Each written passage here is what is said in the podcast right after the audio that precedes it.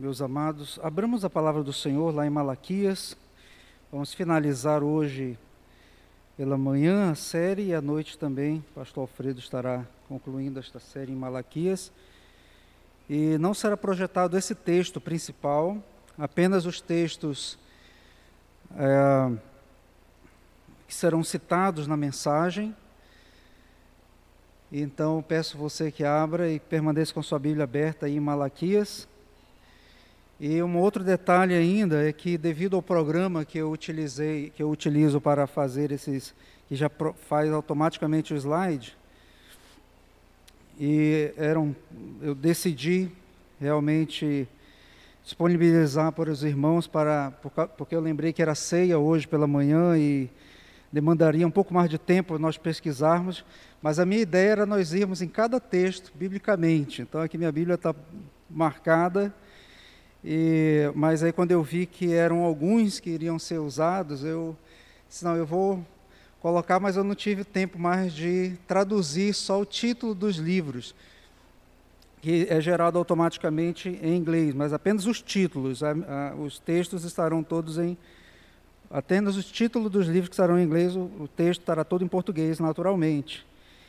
Ah,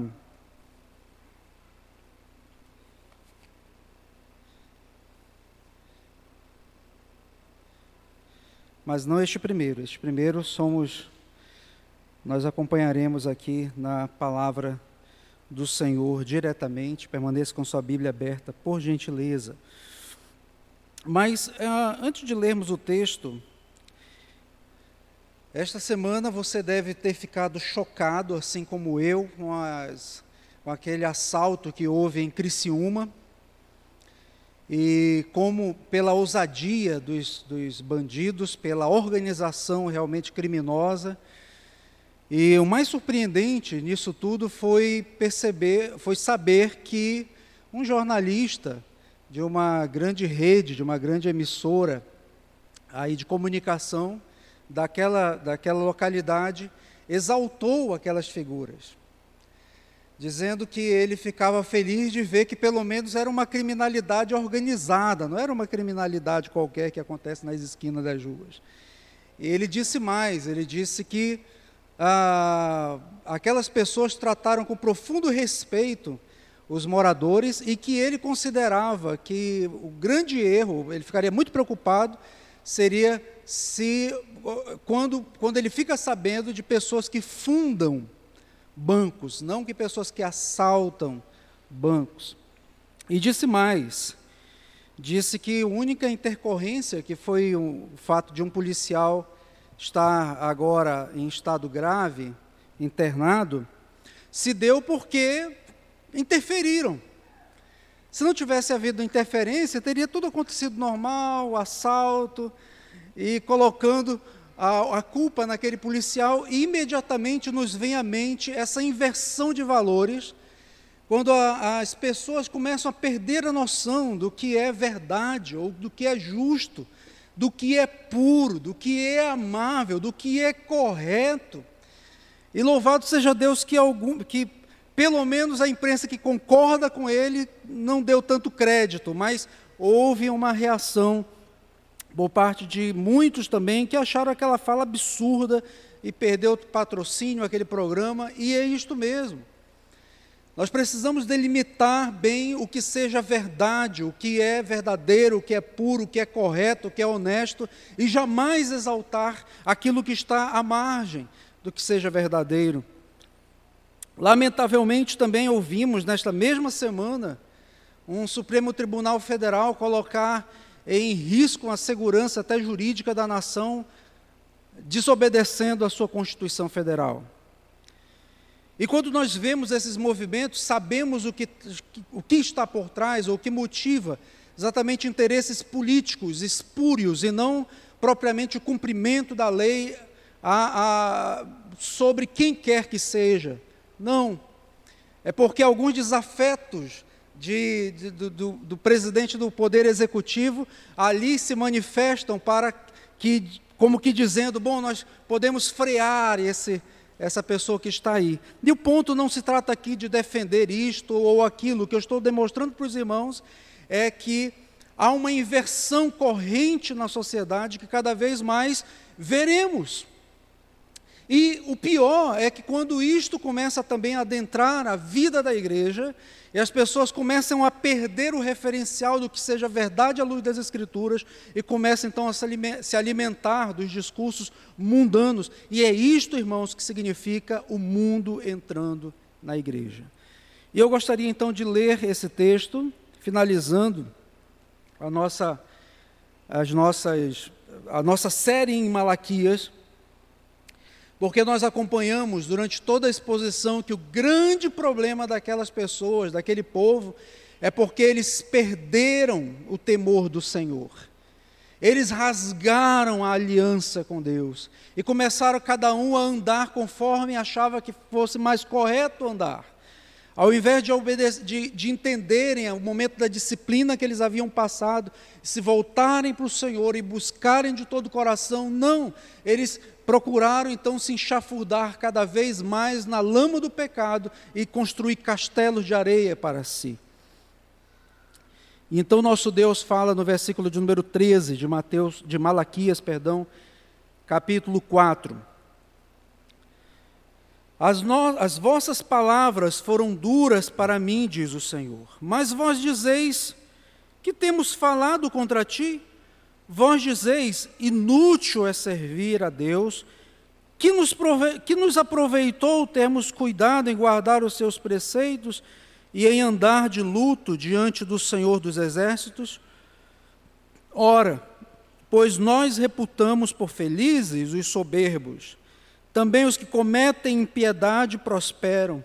Sim, eles tentam ao Senhor e escapam. Então, os que temiam ao Senhor falavam uns aos outros: Senhor, atenta, o Senhor atentava e ouvia. Havia um memorial escrito diante dele para os que temem ao Senhor e para os que se lembram do seu nome. Eles serão para mim particular tesouro naquele dia que preparei, diz o Senhor dos Exércitos. Poupá-los-ei como um homem poupa o seu filho que o serve. Então vereis outra vez a diferença entre o justo e o perverso, entre o que serve e o que não serve. Pois eis que vem, di, vem o dia, e arde como a fornalha, Todos os soberbos e todos os que cometem perversidade serão como o restolho. O dia que vem os abrasará, diz o Senhor dos Exércitos, de sorte que não lhes deixará nem raiz, nem ramo. Mas para vós outros que temeis o meu nome, nascerá o sol da justiça, trazendo salvação nas suas asas. Saireis e saltareis como bezerros soltos da esterbaria. Pisareis os perversos, porque se farão cinzas debaixo das plantas dos vossos pés, naquele dia que eu preparei, diz o Senhor dos Exércitos. Lembrai-vos da lei de Moisés, meu servo, a qual lhe prescrevi em Horebe para todo Israel, a saber, estatutos e juízos. Eis que eu vos enviarei o profeta Elias, antes que venha o grande e terrível dia do Senhor. E ele converterá o coração dos pais aos filhos e o coração dos filhos a seus pais, para que eu não venha e fira a terra com maldição. Quando essa torção, então, da verdade, da realidade atinge em cheio o povo de Deus, aqueles que deveriam obedecer os mandamentos do Senhor à risca e deveriam saber bem o que é verdade, o que, o que é a verdade, e, e ter o padrão correto de julgamento de todas as coisas, quando esse povo decide abandonar o Senhor, o que acontece? Nós vamos examinar hoje, amados, o sexto e último discurso de Javé, o nome do Deus da aliança, e que ele utiliza o mesmo, o mesmo método que ele utilizou durante toda a exposição do livro de Malaquias, fazendo uma afirmação e colocando a, em forma de questionamento o que o povo achava daquela afirmação e trazendo então a resposta. E ele então diz no versículo de número 13: As vossas palavras foram duras para mim, diz o Senhor, mas vós dizeis que temos falado contra ti. Essa, esse termo, as vossas palavras foram duras para mim, nós entendemos, mas o sentido do hebraico ali, daquela, daquele verbo, é, é, o que hoje, o que eu consegui achar mais próximo do que hoje nós entendemos, para que nós compreendamos como eles foram duros para com Deus realmente, é a palavra cancelamento. Você já ouviu essa palavra sendo usada assim? Fulano de tal foi cancelado. Beltrano foi cancelado. Canal tal foi cancelado. Ou seja, houve algo ou uma militância, alguém que se levantou e ali disse, se opôs, se opôs, se opôs, até destruir mesmo aquilo ali. Eu, eu creio que essa palavra, conquanto nesse termo, nessa, nessa, nesse significado seja novo para nós, mas expressa bem aquilo que Deus falou para eles. Vocês estão me cancelando da vida de vocês.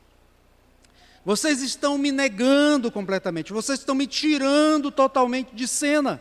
Este é o sentido, então, do versículo de número 13, das palavras iniciais, aqui, e claro que em português o que melhor podemos entender que são palavras duras proferidas contra Deus, de maneira que ele se vê totalmente afrontado por aquelas palavras, e eles ainda perguntam: no que temos falado contra ti?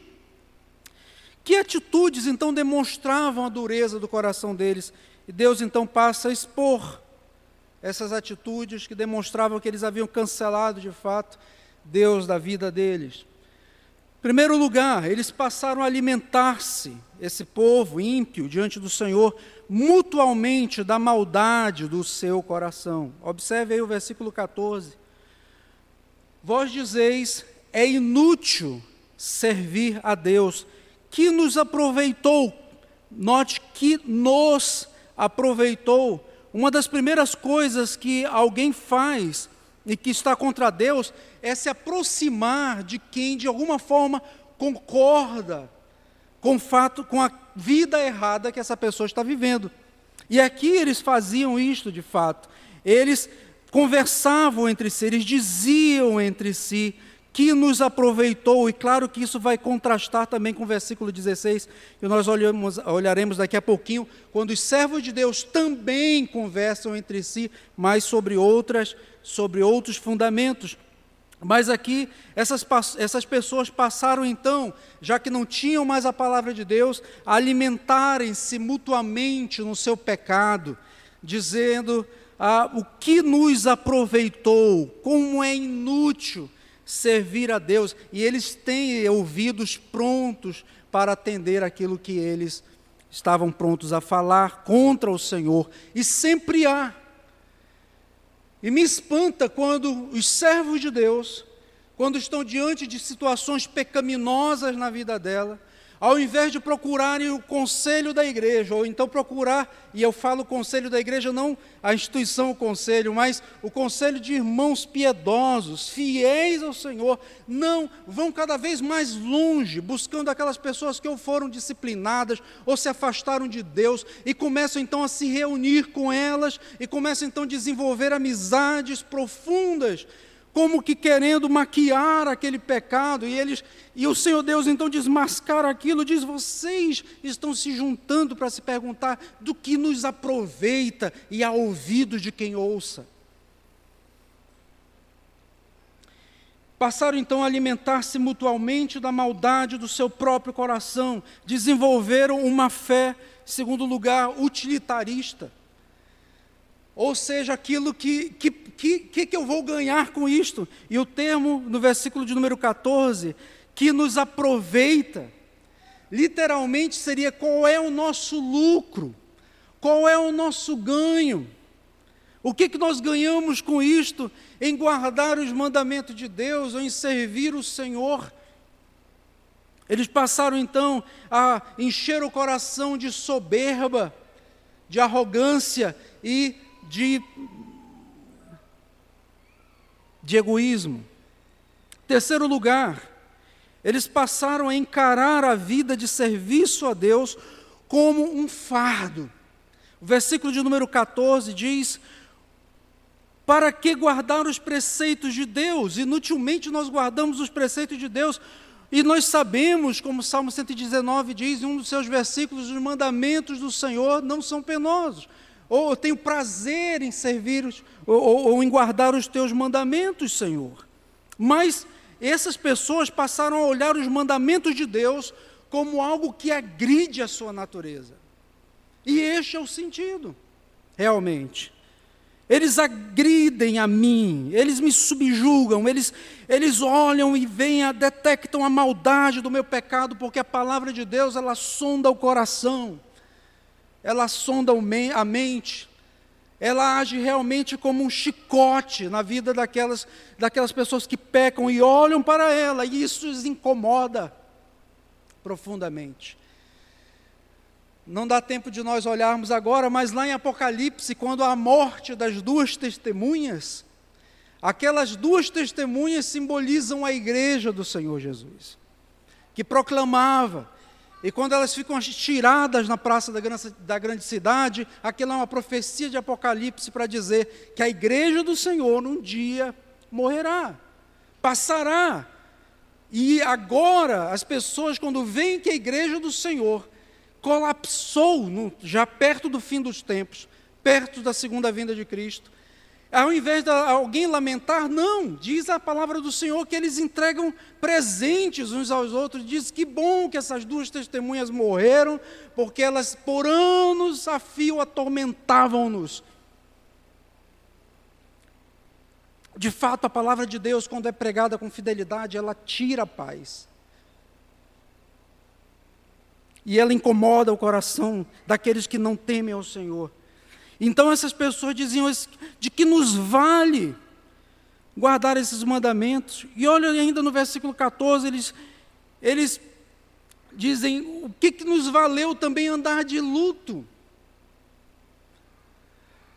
Alguns comentaristas querem crer que aqui é, é o momento assim que eles dizem, sem, é, nós, nós até pranteamos pelos nossos pecados, mas buscando algo em troca. Não importa, a questão é que eles não queriam mais chorar, lamentar pelo seu pecado, a tristeza do seu pecado, eles não queriam mais estar de luto. E Tiago, capítulo 4, versículos 6 a 10, Tiago, capítulo 4, diz assim a palavra do Senhor: ele dá maior graça pelo que diz: Deus resiste aos soberbos, mas dá graça aos humildes. Sujeitai-vos, portanto, a Deus, mas resisti ao diabo, e ele fugirá de vós. Chegai-vos a Deus, convertei-vos ao Senhor, e ele se chegará a vós outros. Nós vimos isso no domingo próximo passado. Purificai as mãos, pecadores, e vós que sois de ânimo dobro, que tem dupla vontade duplo pensar, aquilo que não consegue pensar o que é correto, verdadeiro, o tempo todo ele está sempre flertando com algo que está contrário às Escrituras. E aí a palavra de Deus diz, então, no versículo de número 9: afligi-vos, lamentai, chorai, converta-se o vosso riso em pranto, e a vossa alegria em tristeza Humilhai-vos sob a presença, na presença do Senhor e Ele vos exaltará. Então, essa deve ser a atitude do crente diante do seu pecado, diante da sua dor, diante daquilo que ele comete contrário ao Senhor, é de lamentar, de se afligir, de chorar, de prantear, como alguém que pranteia diante de, de, uma, de um esquife, diante de um cadáver, de um ente querido que partiu. É um lamento profundo. Mas essas pessoas ali, elas diziam, no finalzinho do versículo de número 14, que que valeu nós andarmos de luto diante do Senhor dos Exércitos? Esses são os soberbos, de acordo até mesmo com o texto de Tiago. Quarto lugar, eles buscaram satisfazer o coração como a combinação perfeita da destruição. Versículo de número 15, observe aí. Diz a palavra do Senhor: Ora, nós reputamos essas pessoas, dizia, olha, o tempo todo nós, não as escrituras, mas é o eu, é o meu coração, é a minha avaliação, a nossa avaliação. Nós reputamos por felizes os soberbos, também os que cometem impiedade prosperam, sim, prosperam. Sim, eles tentam o Senhor e escapam, ou seja, essa tríade maligna, que infelizmente hoje a nossa sociedade está ávida por conseguir felicidade, prosperidade e impunidade. Felicidade, prosperidade e impunidade. Perceba que as escrituras, que a escritura afirma que eles passaram a analisar sob a ótica humana, nós reputávamos o padrão de julgamento aí já havia sido alterado, já não era mais a palavra do Senhor que julgava se aquilo era felicidade, prosperidade, ou era impunidade, ou se era pecado ou não era pecado, mas era o olhar dele, deles. E quem eram os modelos deles? Observe também no versículo 15. Eram os soberbos, eram os ímpios, eram os debochados, aqueles que não demonstravam temor do Senhor algum e tentavam a Deus com as suas atitudes. Essa aqui não é aquela o tentar ou colocar Deus à prova do texto que nós vimos no domingo próximo passado, mas é tentar o Senhor com as suas atitudes e aí passaram então a colocar num pedestal, a admirar pessoas que eram soberbas, ou seja, que se bastavam, que achavam que se bastavam e não precisavam de Deus, que achavam que tudo era fruto do seu ganho, do seu trabalho. Os ímpios, porque praticavam a impiedade o tempo todo, ou seja, cometiam atos injustos diante do Senhor. Eles diziam: Ah, mas esse prospera. E eles passaram a admirar então esses debochados Buscavam tão somente com isto, amados, não satisfazer o Senhor, mas satisfazer o desejo do próprio coração.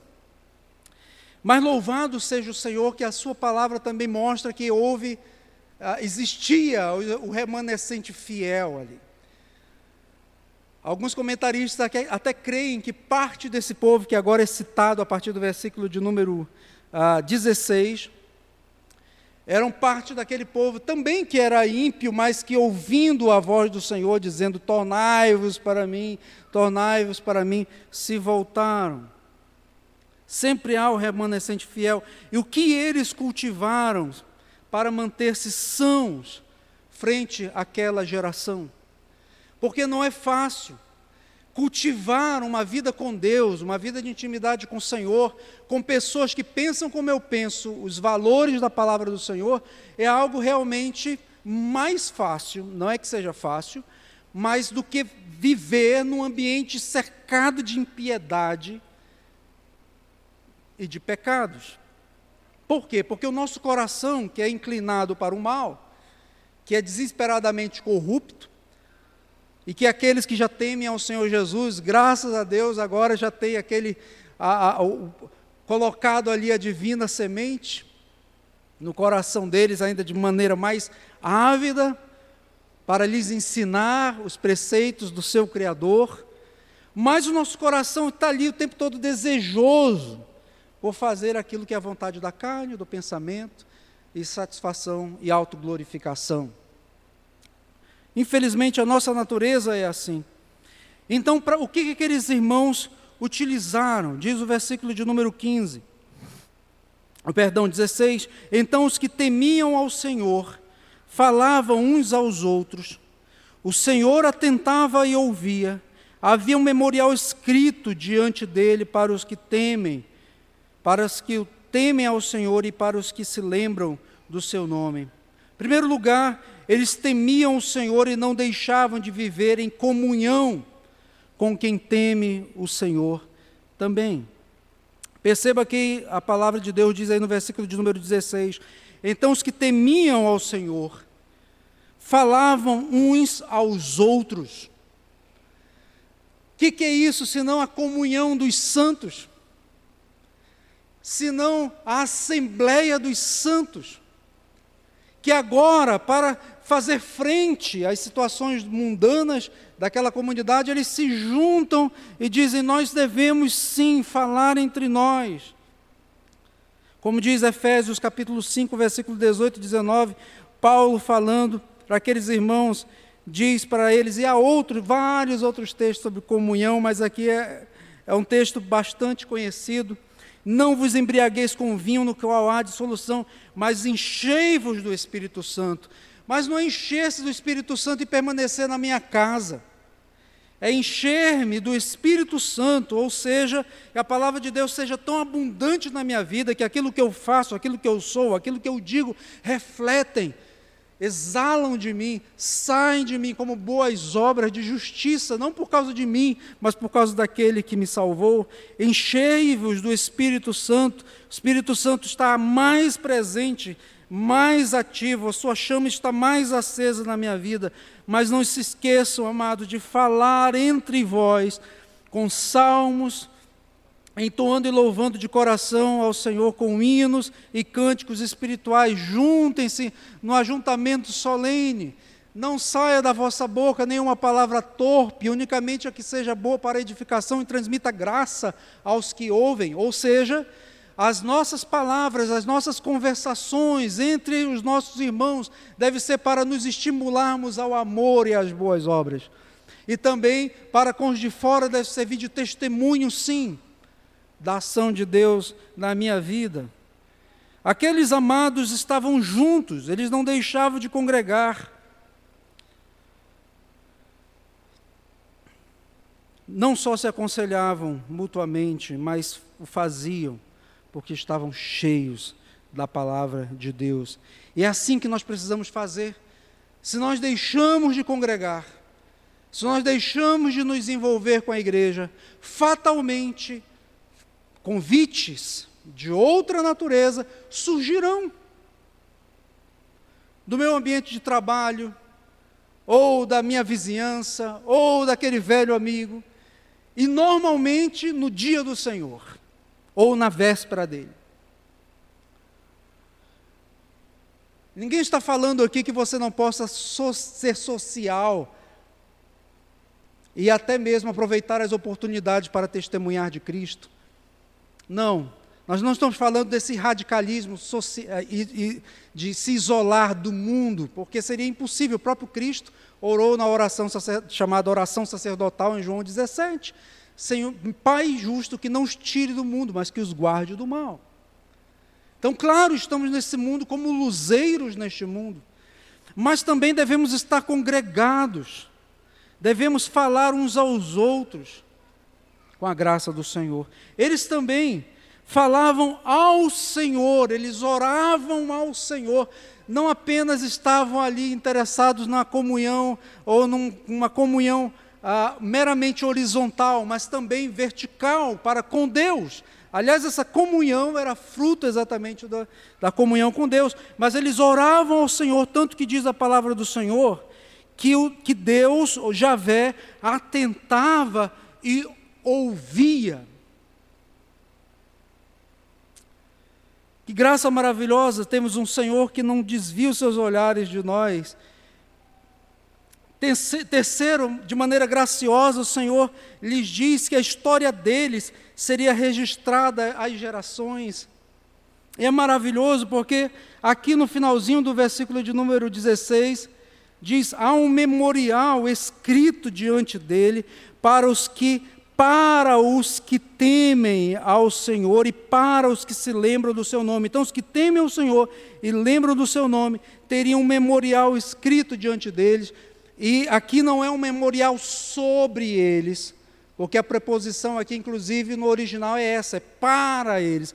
Um memorial escrito para eles, falando deles, ou sendo que as obras deles fossem passadas ou lembradas de geração em geração. Os pecados Deus quer logo apagar e esquecer, mas aqueles que se arrependem, que andam de acordo com os seus mandamentos, têm o seu nome lembrado de geração a geração,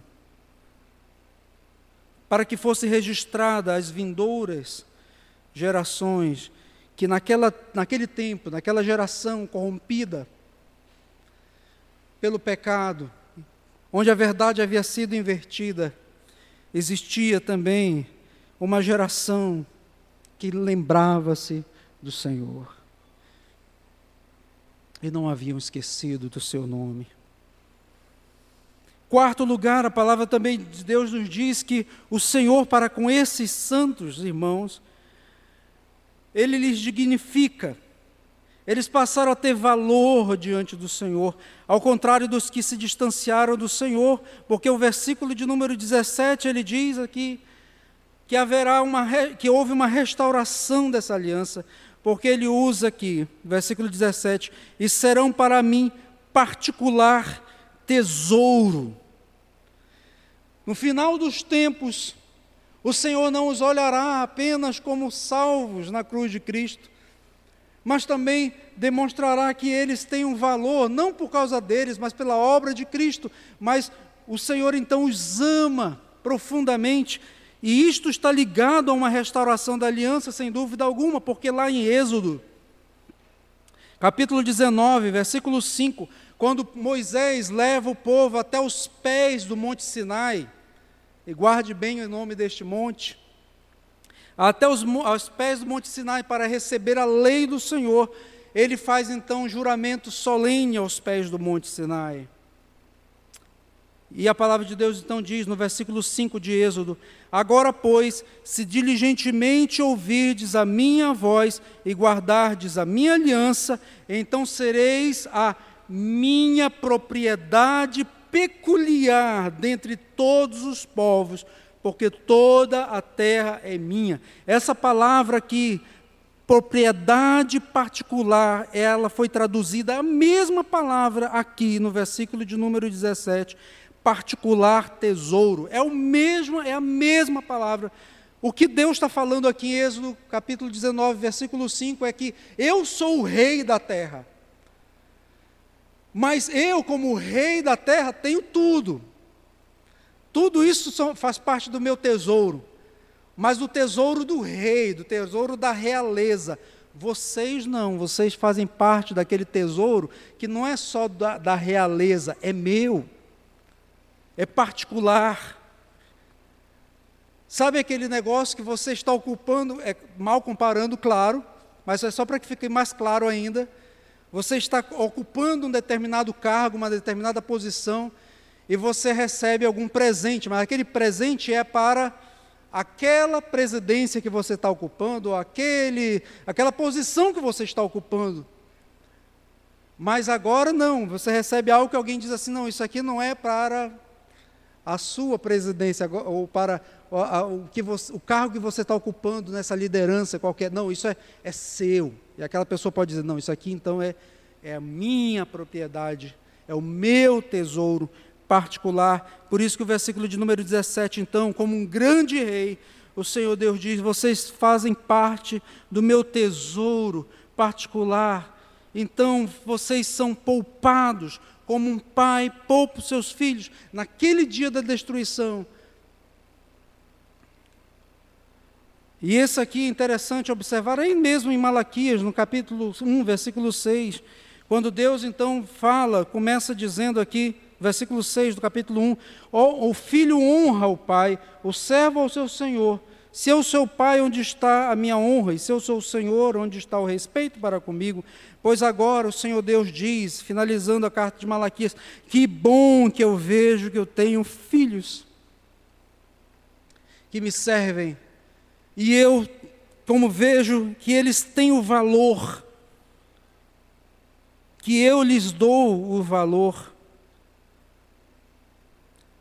eles serão poupados naquele dia. E claro que esse valor, amados, não é intrínseco a nós. Foi chancelado ali naquela cruz do Calvário. Quando Cristo nos comprou com aquele precioso sangue, que foi derramado e fomos feitos tesouros do Senhor. Então eu passo a ser visto como aqueles irmãos, como justos. como justo, não pela, pela porque eu sou justo em si, mas porque Ele me fez. Então, Senhor Deus mostra que sim, de maneira clara e inequívoca, Ele sabe distinguir entre o perverso e o justo, entre o que serve e que nem, e, e não e aquele que não o serve. Note que os versículos 17 e 18 tem três vezes a palavra servo, ou serviço, ou que serve, que serve, o que serve, porque no versículo 14, os ímpios haviam dito, ou aqueles que se diziam até do povo de Deus, mas estavam contrários ao Senhor, haviam dito é inútil servir, e aqui o Senhor Deus diz: Eu vejo que vocês me servem todo dia, vocês são meus servos, e eu sei quem são vocês. Se para alguns o Senhor não se importava com o destino dos ímpios, e note a, a, a, a o tamanho da maldade dessas pessoas, porque eles falando isso, eles estavam dizendo, e por isso que Deus falou palavras duras são essas para mim, porque falando isso, eles estavam dizendo que Deus, o próprio Senhor, estava sendo cúmplice dos pecados dos soberbos, dos ímpios, porque não lhes dava a paga necessária, de acordo com o que eles achavam sendo inútil guardar os seus mandamentos, mas a palavra nos mostra que a distinção será vista de maneira ainda muito mais clara na consumação dos tempos, quando se tornarão claros dois destinos. E aí, a continuação ainda desse texto, do versículo de número 16, perpassa o capítulo 1, versículo 1. Alguns até consideram, alguns estudiosos, que a divisão dos capítulos, que não faz parte do texto original, bom que se diga isto, é apenas uma ajuda, mas por causa dessa palavrinha aqui no versículo de número 1, pois eis que alguém imaginou que ali estava sendo iniciada uma nova sessão, mas ela vem até o versículo de número 3, pelo menos. Deus mostrando como, como ele tornará claro dois destinos e que não há um meio termo. Em primeiro lugar, a palavra de Deus diz que Deus punirá os soberbos iníquos. Versículo de número 1. Pois eis que vem o dia e arde como a fornalha. Esse dia, esse que vem o dia, é o dia também do Senhor, mas não o dia do Senhor como domingo hoje, mas é o dia em que ele virá para julgar ou para pôr fim a toda iniquidade e esse é o dia da ira deles. Amados, isso é muito sério e muito grave. Porque quando nós olhamos os ímpios, a impiedade com que eles vivem e o aparentemente sucesso deles, e se nós, por algum motivo, por uma insanidade, passarmos a admirá-los, nós deveríamos olhar e lembrar sempre das Escrituras que nos mostram o fim dessas pessoas, porque tudo isso para eles é laço não é bênção. É laço, é armadilha. Que dia é esse? É o dia da ira. Amós 5, versículo 18 e 20. Amós diz assim: Ai de vós que desejais o dia do Senhor. É interessante que aqueles, aquelas, aqueles supostos crentes, porque faziam parte do povo de Deus, se opondo ao Senhor, mostrando-se de fato ímpios, e dizendo: cadê o Deus que julga? Como eles disseram também no capítulo 2, versículo 17: Qualquer que faz mal, o mal passa por bom aos olhos do Senhor, e é desse que Deus agrada. Cadê a justiça do Deus? E aí Amós diz então: Ai de vós que desejais o dia do Senhor, porque para que desejais vós o dia do Senhor? É dia de trevas e não de luz. Claro que ele está falando aqui para os ímpios. Nós vamos ver a continuidade depois no versículo 2, como será uma bênção também para nós. Mas o início já da vinda de Cristo, como esse cumprimento do início do dia do Senhor, até aquela consumação final. Mas ele diz: é dia de trevas e não de luz, como se um homem fugisse diante do leão e se encontrasse com ele, o urso. O que, que é pior? Fugir do leão, está fugindo do leão, mas encontra-se com o urso. ou como se trabalhando em casa, encostando a mão na parede, fosse mordido por uma cobra, por uma serpente.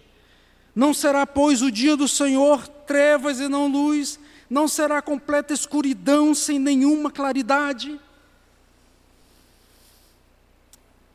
Dia terrível e inesperado para os ímpios, para aqueles que não temem ao Senhor. 1 Tessalonicenses 5, 2 a 3 pois vós mesmos estáis inteirados com, com precisão de que o dia do Senhor, aquele dia, vem como ladrão da noite, de noite. Quando andarem dizendo paz e segurança, prosperidade, felicidade, os soberbos se regalando em suas vidas, eis que lhes sobrevirá repentina destruição, como quem vem, como vêm as dores de parto a quem está para dar à luz, e de nenhum modo escaparão dia de desespero.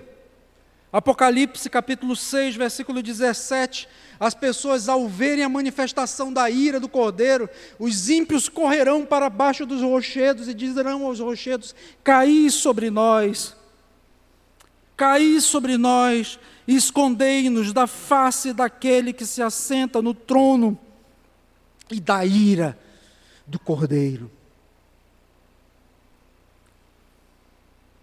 Será dia também de separação clara e da grande colheita. Mateus capítulo, 10, capítulo 13, versículo 45 a 50. Assim será na consumação do século, disse o Senhor. Sairão os anjos e separarão os maus dentre os justos e os lançarão na fornalha acesa. Ali haverá choro e ranger de dentes mandará o filho do homem os seus anjos, depois versículo antes, versículos 41 e 42, que ajuntarão do seu reino todos os escândalos e os que praticam iniquidade e os lançarão na fornalha acesa. Ali haverá choro e ranger de dentes. Voltando lá para o nosso texto, em, em Malaquias capítulo 4, versículo 1, amados, exatamente o que Malaquias está dizendo, pois eis que vem o dia o dia do Senhor. Arde como a fornalha, lembra? Serão lançados na fornalha. Não é uma fogueira, porque a fogueira está jogando o seu calor no ar. Então, finda sendo menos quente do que aquele lugar que eram construídos, às vezes, para assar pão ou então para cozer, co cozinhar algo sobre ele aquelas, aqueles fornos feitos naquela época com aquelas com, com barro e que era colocado então for, ah, lenha ali, tocado fogo e ficava aquilo ali muito quente. E diz a palavra do Senhor então que ali serão colocados, hoje, versículo de número 1 do capítulo 4 de Malaquias, os soberbos, os que cometem perversidade, aqueles que aquelas pessoas olhavam e diziam: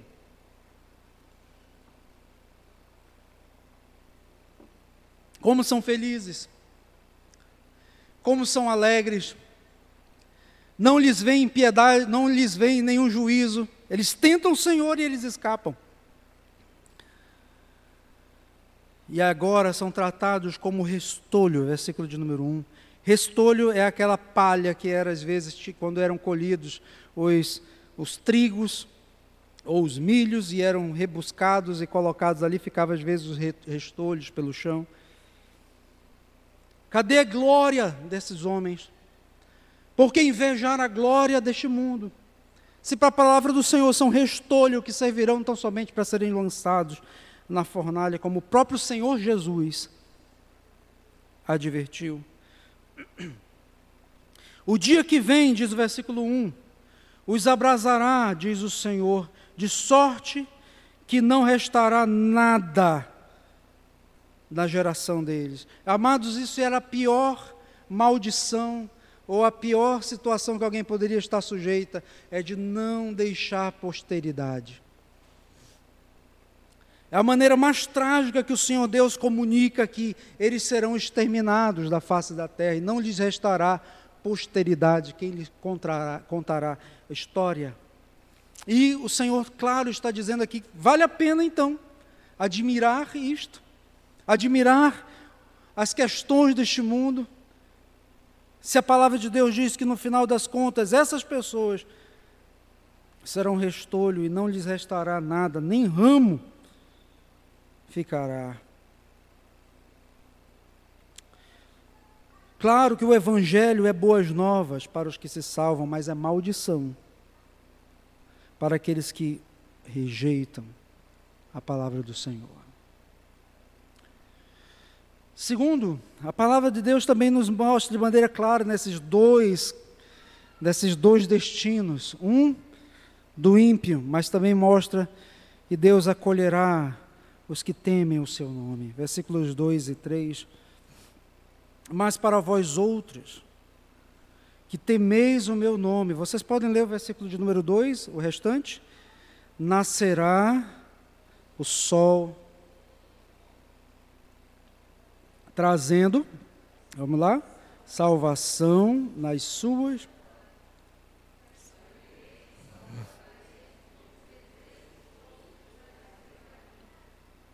Sim, essa distinção, o Senhor Deus mostra de maneira clara que Ele está, que Ele fará, Ele está atento não somente aos ímpios, mas também aos seus filhos. Para eles nascerá o sol da justiça. E na realidade, claro, que nós podemos crer, que nós devemos crer que este sol da justiça já raiou e é interessante porque a palavra de Deus ela sempre foi muito cuidadosa em, com, essa, com os elementos da natureza, fazer alguma alusão ao Deus Criador, porque eles são criaturas, eles são ou são criaturas ou são é, corpos criados, no caso dos corpos celestes, como o Sol. E as, os, aqueles povos daquela época adoravam um, um Deus minúsculo, claro, entre aspas, chamado Shemesh, é o Deus Sol, e eles adoravam esse Deus, que era o grande Deus que governava a natureza. Então eles tomavam muito cuidado com essas associações. Mas aqui, o sol da justiça, como diz lá, tinham outros textos, mas eu quero me ater ao, ao, já para entrar no assunto ali de Cristo, Lucas capítulo 1, versículo 78 a 39, o que disse o pai de João Batista, Zacarias. Lucas capítulo 1, versículo 78 a 79. Graças à entranhável misericórdia de nosso Deus, pelo qual nos visitará o sol nascente das alturas, para alumiar os que jazem nas trevas e na sombra da morte e dirigir os nossos pés pelo caminho da paz. O sol da justiça já brilhou, já raiou, sim. E é nele que nós devemos nos apegar, porque ele dissipa toda e qualquer treva, todo e qualquer medo. O sol da justiça nos aquece o coração, a alma. O sol da justiça, no sol da justiça nós encontramos salvação em suas asas asas acolhedoras que nos protegem. E nele, diz a palavra do Senhor, versículo de número 2: Saireis e saltareis como bezerros soltos na estrebaria, afirmando aqui a palavra do Senhor que é nele que somos chamados de alegres e felizes. Mateus capítulo 5, inicinho, nós não vamos ler, mas você pode anotar para ler depois, veja lá, bem-aventurados. Bem-aventuranças são felicidades, felizes, mas lá não é a felicidade que o mundo diz. Diz assim a palavra do Senhor: Felizes os que choram, porque serão consolados. Bem-aventurados sois quando por minha causa vos injuriarem e vos perseguirem e mentindo disserem todo mal contra vós. Bem-aventurados, porque faz, fazendo isso, sofrendo isto, vocês estão semelhantes aos santos profetas de Deus que viveram antes de vocês. Vocês se assemelham a eles. Essa é a alegria que está falando do versículo 2. Saireis, porque ele, o cordeiro, veio, e saireis tal qual, e aqui é uma linguagem figurada, claro, como um bezerro que salta quando ele é solto da estrebaria. Essa deve ser a felicidade de todos aqueles que temem o Senhor. A felicidade em Cristo Jesus, em seguir os seus preceitos, em ter intimidade com Ele. E claro que nele todos os inimigos um dia serão derrotados, inclusive a morte. 1 Coríntios capítulo 15. Eu não lerei todo o texto que está aí, mas eu vou ler a partir do versículo 25. Porque convém que ele reine, até que haja posto todos os inimigos debaixo dos seus pés. Lembra o versículo de número 3 do texto que, nós, que você tem aberto aí em Malaquias, capítulo 4? Pisareis os perversos, porque se farão cinzas debaixo dos vossos pés. Isso é sinal de conquista, de vitória do Senhor dos Exércitos, do grande general, sobre a iniquidade e perversidade e até sobre a morte, que é o inimigo mais duro a ser derrotado e destruído. Porque, versículo de 27, todas as coisas sujeitou debaixo dos pés. E quando diz que todas as coisas lhe estão sujeitas, certamente exclui aquele que tudo lhe subordinou. Quando, porém, todas as coisas lhe estiverem sujeitas, então o próprio Cristo também se sujeitará àquele que todas as coisas lhe sujeitou para que Deus seja tudo em todos. Então Malaquias fecha o seu livro agora advertindo sobre aqueles irmãos a manterem-se sãos neste mundo. Em primeiro lugar, com aliança plenamente ativa no seu coração, em seu coração, que é de acordo com a lei de Moisés e não de acordo com a percepção que eles tinham daquilo que eles achavam que era real. Versículo de número 4. E durante todo o livro de Malaquias é citada direta ou indiretamente textos da lei do Senhor. Porque a essência daquela vida, daquelas vidas que estavam erradas ali diante do Senhor é porque eles quebravam a aliança de Deus. Diz então a palavra do Senhor, aliança com a aliança plenamente ativa no meu coração, versículo de número 4. Lembrai-vos da lei de Moisés, meu servo, o qual lhe prescrevi em Horebe, que é Sião, para todo Israel, a saber, estatutos e juízos. Essa palavra precisa estar na minha mente, no meu coração, amados ela é sintetizada nos Dez Mandamentos. Mas não é apenas para que olhemos para os Dez Mandamentos, é que os Dez Mandamentos e eles, seus ramos estão ali espalhados por toda a Escritura. Todos os seus princípios, o, o resumo da lei moral de Deus nos Dez Mandamentos. Coisa que eles haviam esquecido e foi dada a Moisés ali naquele momento solene de aliança com Deus aos pés do Monte Horebe, que também é o Monte Sinai.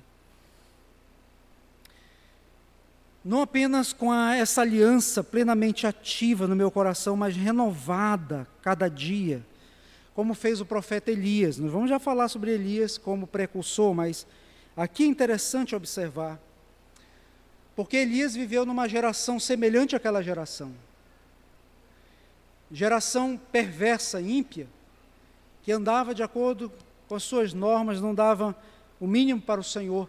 E o profeta Elias era aquele que dizia: Assim diz o Senhor. Ele começou então a pregar contra aquela impiedade, dizendo para o povo: volte para a lei do Senhor. E assim faziam os profetas. A lei e os profetas. Mas há um episódio interessante na vida de Elias. Elias, quando se sentiu triste diante do Senhor, ele, depois de receber a ameaça de Jezabel, alguns olham aquele episódio ali no Monte Carmelo como sendo mais emblemático, importante, mas irmãos, ele anda 40 dias e 40 noites e vai encontrar-se com o seu Deus, com Javé, onde? No Monte Horebe. No Monte Sinai. Ali ele vê, Deus lhe diz: Elias, há remanescentes que não se dobraram a Baal. Quer ler a história toda, 1 Reis, capítulo 19. E depois você pode ler. Mas no caso daqueles irmãos, eles estavam aguardando a vinda de Cristo pela primeira vez. E precedia alguém que viria no espírito de Elias, como diz lá em Lucas capítulo 1, versículo 17, que convocaria essa restauração da lei de Deus no lar, nas gerações. Lembra que a geração dos ímpios é cortada, a geração dos filhos de Deus, aqui no versículo de número 5, Coração dos pais aos filhos é convertido, coração dos filhos aos pais. Claro que há várias aplicações aqui, também de unidade familiar, mas a principal é de que a lei é tão guardada, tão colocada, tão cara no coração dos pais, que eles transmitem aos filhos. Os filhos obedecem aos seus pais e transmitem a outra geração, e gerações e gerações vêm temendo ao Senhor. Por causa da palavra do arrependimento, por isso que é, João Batista então convoca, começa com a palavra de chamando ao arrependimento, preparando o caminho do Senhor na mesma geração. Sabe por que, que nós falamos sempre a mesma geração? Porque, é, de certa forma, é o mesmo ser humano que se corrompe de acordo com seus próprios caminhos. E aqui também há, nós não podemos deixar de mencionar, amados, a menção da lei dos profetas. Porque Moisés simbolizava a lei, ou apontava para a lei, e, os, e Elias, com o início do movimento profético, para os profetas. A lei e os profetas apontavam para Cristo. E não é à toa que lá em Mateus capítulo 17, versículo 1 a 8, você pode ler depois, Mateus 17, quando Jesus foi transfigurado naquele monte, quem aparece lá? Quais, duas, quais as duas personagens que aparecem lá? A lei e os profetas, Moisés e Elias. E Deus com isso dizendo: Eu não esqueci do que eu falei lá nos dias de Malaquias.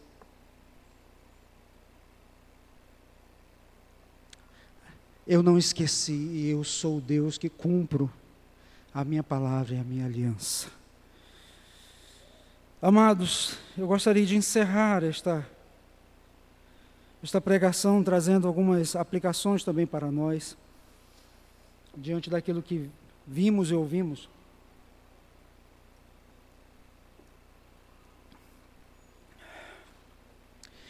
Guarde o seu coração de pecar neste mundo, principalmente de flertar com aquilo que diz o mundo ou de tentar avaliar a sua situação, a sua condição espiritual de acordo com o que o mundo crê. Não, você deve fugir dos padrões de pensamento mundano e avaliar sim a sua vida, a sua conduta, o seu casamento, a sua vida, tudo o que existe em você sob a ótica das Escrituras. Fujam.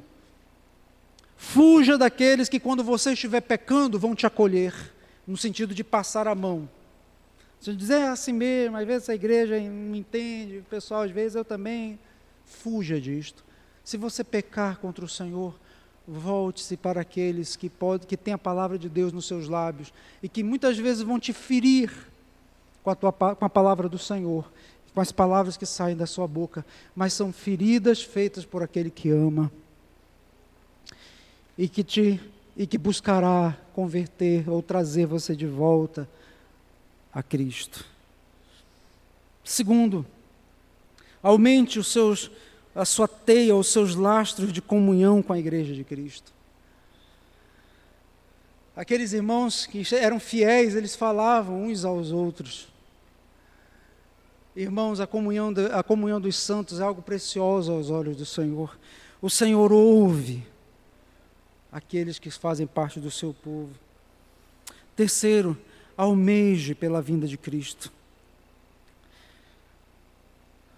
Quem não deve almejar são os ímpios, porque será dia de trevas, será dia de obscuridade. Mas para nós já começou esse dia com o nascimento de Cristo, o nosso sol da justiça. mas com Cristo nós temos a certeza de que nossos inimigos serão derrotados. Quarto lugar, alimente-se da palavra do Senhor diariamente e viva apegado às promessas da, desse livro da aliança em seu coração. Que Ele te dê essa felicidade, porque nós só temos valor não em nós mesmos, volto a dizer, mas quando Cristo está em nós, Ele nos, Ele nos dá valor, quer dizer, não é de nós, mas é dele. E nós continuamos sem valor em termos humanos, mas o Espírito Santo está em nós, então nós somos vasos, como que escondendo um tesouro precioso, como disse o apóstolo Paulo. Por isso somos considerados por Deus, por causa disto, seu tesouro particular. Em último lugar, se você ainda não tem a Cristo como Senhor e Salvador de sua vida, renda-se a Ele. Não existe um uma terceira via, como nós vimos. Devemos estar com o nosso coração totalmente dele, servindo a ele, amando de todo o coração e alinhando os nossos pensamentos e atos à sua soberana vontade, preciosa vontade.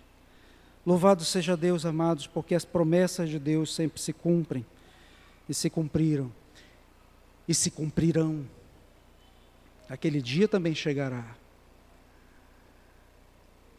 E que eu e você estejamos preparados para nos encontrar com o nosso Criador face a face, com o nosso Cristo, aquele que se deu na cruz do Calvário em nosso lugar.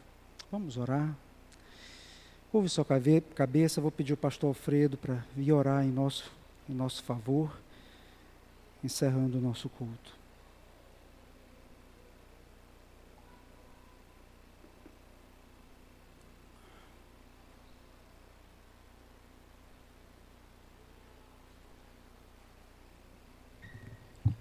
Fiquemos de pé, por favor.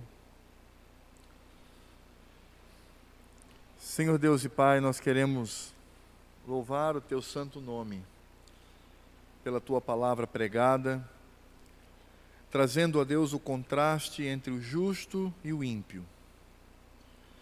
E ó Senhor, conforme foi fielmente trazida pelo Teu servo, nós podemos ver esse contraste, primeiramente aqui na terra, na convivência, no dia a dia quando o justo, ó Deus, por amor a Cristo, busca a vida de piedade, mas os ímpios, ainda que frequentadores de igreja, eles buscam o seu próprio prazer. Vimos também, ó Senhor, o contraste no dia do Senhor, no dia do juízo, quando os ímpios sofrerão, ó Deus, todo o flagelo da ira do Senhor, a ira do Cordeiro e quando os justos, eles saltarão de alegria, vivendo toda a eternidade ao lado do Cordeiro. E vimos também, ó Senhor, este contraste quando percebemos em Moisés a nossa obrigação e alegria em cumprir a lei. E vimos em Elias o anúncio do Evangelho para aqueles que devem se arrepender e se voltar para o Senhor. Por isso, Pai, para nós é uma alegria quando vemos em tudo isto a pessoa de Cristo, porque quando estamos aqui na terra, Ele mesmo disse: No mundo tereis aflições, mas tem de bom ânimo, tem de coragem, eu venci o mundo. E ele mesmo orou para que o Pai não nos tirasse do mundo, mas para que nos livrasse do mal. No dia do juízo, todos verão a Ele mesmo, Cristo, o Cordeiro, assentado num alto e sublime trono, o trono da justiça, o trono do julgamento, quando Ele nos receberá em seu celeiro, mas queimará a palha em fogo que não se acaba. E ó Senhor, muito obrigado, porque nós já conhecemos a lei e conhecemos ao Senhor e oramos para que haja também arrependimento e conversão, até mesmo no nosso meio, caso haja pessoas que vivem, ó Senhor, como ímpios dentro da igreja.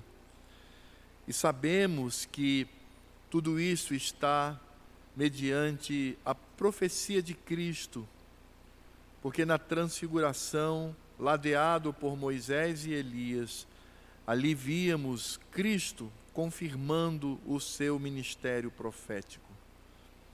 Ó Deus, dá-nos, portanto, esta visão. E como neste momento nós vivemos a primeira etapa dessa exposição, vivemos aqui neste mundo, ó Senhor, não permita que desanimemos pelas pressões do mundo e pelas pressões daqueles que, dentro da igreja, são sementes de Satanás para nos desanimar na caminhada, mas que sejamos, ó Deus, firmados no Senhor e que nos alegremos somente nele e que possamos afirmar, como Josué disse: vocês podem escolher o que quiserem, podem escolher a adorar ao Senhor, podem escolher viver a impiedade do mundo. Eu e a minha casa serviremos ao Senhor.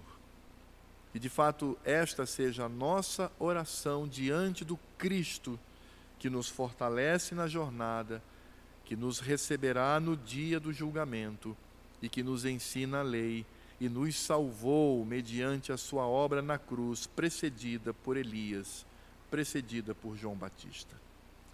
E agora que a graça do Senhor Jesus, o amor de Deus Pai e todas as consolações do Espírito Santo estejam sobre nós e sobre toda a igreja que se reúne hoje, no dia do Senhor, não em outro dia, mas neste dia, no domingo, celebrando ao Senhor, atendendo à santa convocação até que Cristo venha, para que estejamos no último sábado que nos resta o tempo de descanso na presença do Senhor por toda a eternidade. Por isso clamamos, Maranata, vem, Senhor Jesus. Amém.